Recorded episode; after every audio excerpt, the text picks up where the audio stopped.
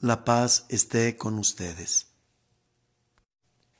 Disfrutemos del Evangelio hoy. El Evangelio hoy.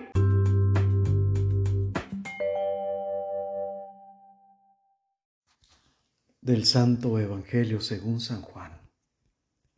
Era un día de fiesta para los judíos cuando Jesús subió a Jerusalén.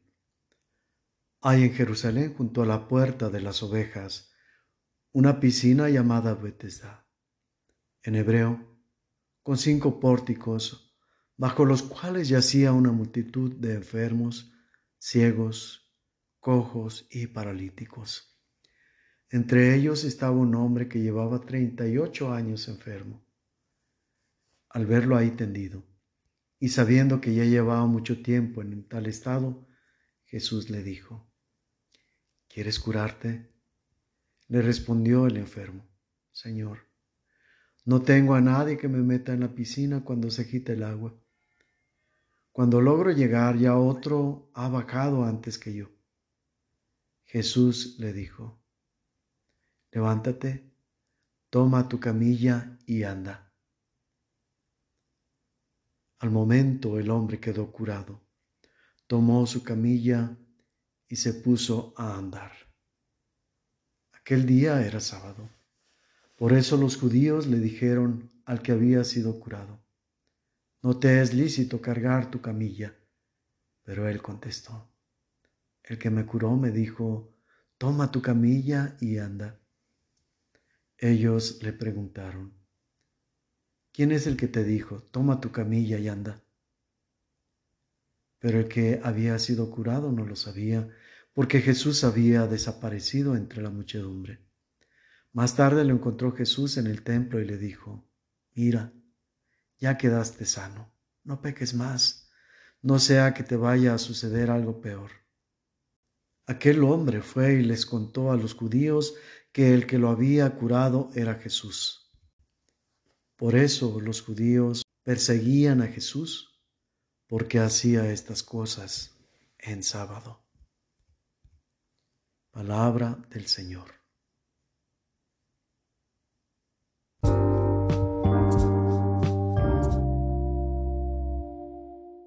Reflexión. En un pasaje de la Escritura dice, si mi padre y mi madre me abandonan, el Señor me recogerá. Y es que la condición humana es tan frágil que es muy común que ocupados en nuestros asuntos, insertos en estas ocupaciones, no nos da tiempo de atender más allá de ello. Sobre todo, no nos da tiempo de atender las necesidades de los prójimos.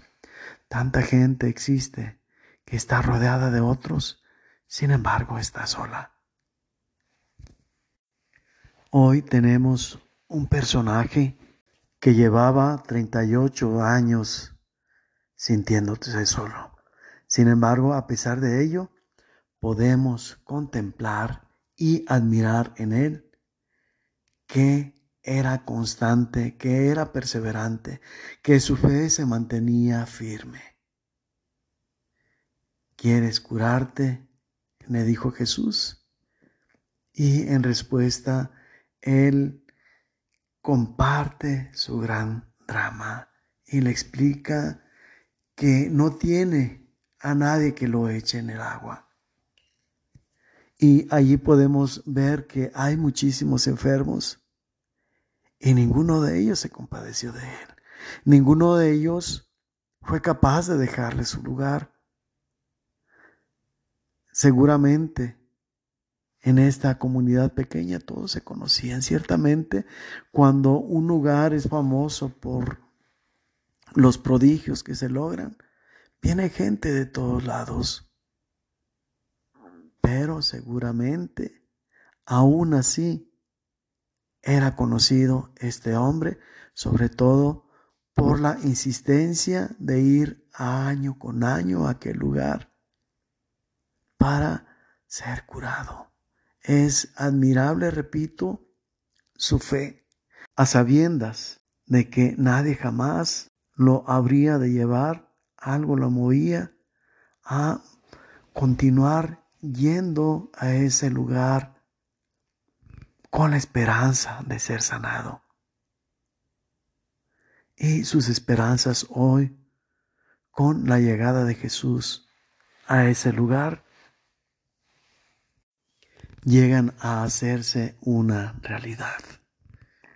Con Jesús ya no es necesario que Él vaya y toque las aguas y que sea el primero para ser sanado, sino que allí donde está, en el lugar en el que esté esperando pacientemente, le llega la sanación. Y es que el poder de Jesús, con solo pronunciar su nombre con mucha fe, no solo disipa toda duda, sino que nos hace obtener aquello que necesitamos y esperamos de Él. Podemos dudar de todos, podemos perder la confianza en todos, podemos esperar cosa nula de los hombres, pero Dios siempre se hará presente para estar con nosotros y convertirnos en el objeto de su amor. Nos puede faltar todo, pero jamás el amor de Dios.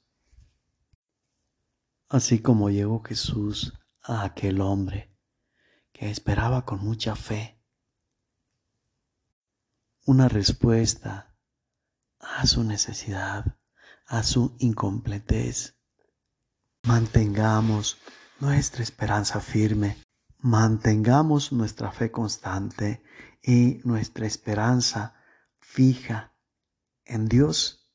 Esperemos pues contra toda lógica humana, contra toda esperanza, porque aquel que nunca falla se hará presente en el momento menos esperado y aquel sufrimiento que nos puede ocasionar la carencia que tengamos en alguna necesidad básica, algo que nos nuble la vista, algo que nos impida ser felices.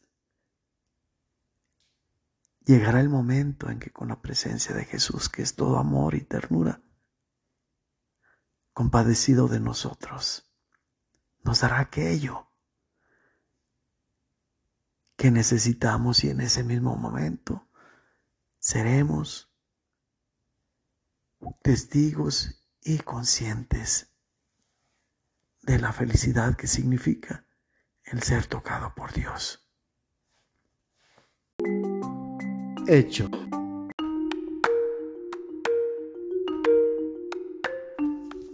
¿Cuántas veces sintiéndonos solos nos hemos olvidado de que el auxilio y toda la respuesta la encontramos en Dios?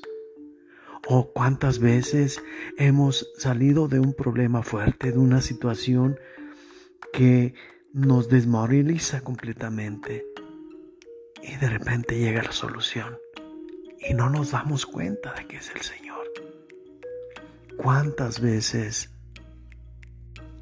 hemos sido movidos a la compasión de alguien que está sufriendo, siendo inspirados de inmediato a ayudar y no somos capaces de ello porque dejamos que nos domine la razón.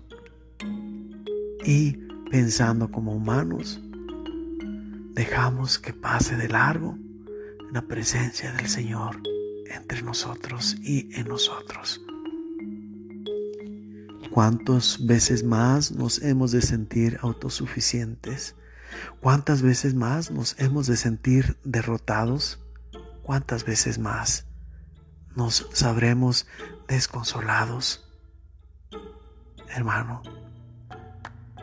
no es preciso que sigan ocurriendo este tipo de situaciones. Entonces, ¿qué Dios tenemos? Que en los momentos cruciales en que Él más está insistiendo en estar con nosotros, nos olvidamos completamente de que en Él tenemos la ayuda necesaria. Y es que el mundo nos enseña tanto a confiar en nosotros. Es que estamos tan ocupados en buscar solución a los problemas que nos olvidamos de la solución verdadera, que es Dios. Abramos el corazón, abramos los ojos del alma para poder verdaderamente estar conscientes de que Dios en todo momento está con nosotros. Que los problemas pues no nos ahoguen con su veneno. Busquemos a Dios en todo momento, incluso cuando estamos alegres, para agradecerle lo mucho que hace por nosotros.